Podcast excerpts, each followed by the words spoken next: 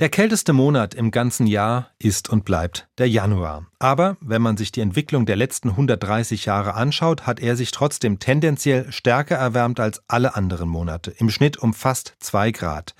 Generell sind es vor allem die Winter, die in Deutschland in den letzten 20 bis 30 Jahren wärmer wurden, Klimaforscher erwarten auch, dass der Trend anhält. Das kann aber sehr stark schwanken.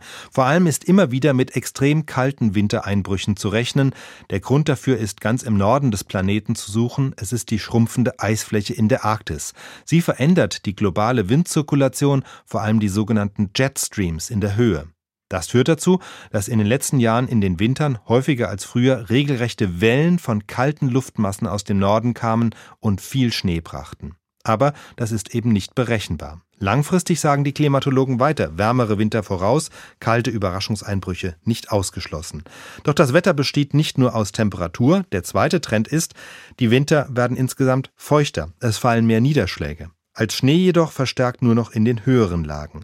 Die Schneesaison hat sich in den letzten 60 Jahren in Süddeutschland unterhalb 300 Meter um ein Drittel verkürzt in Lagen von 300 bis 800 Meter immerhin um 10 bis 20 Prozent. Es wird also feuchter, weil es aber gleichzeitig auch wärmer wird, fällt der Niederschlag doch mehr als Regen, denn als Schnee.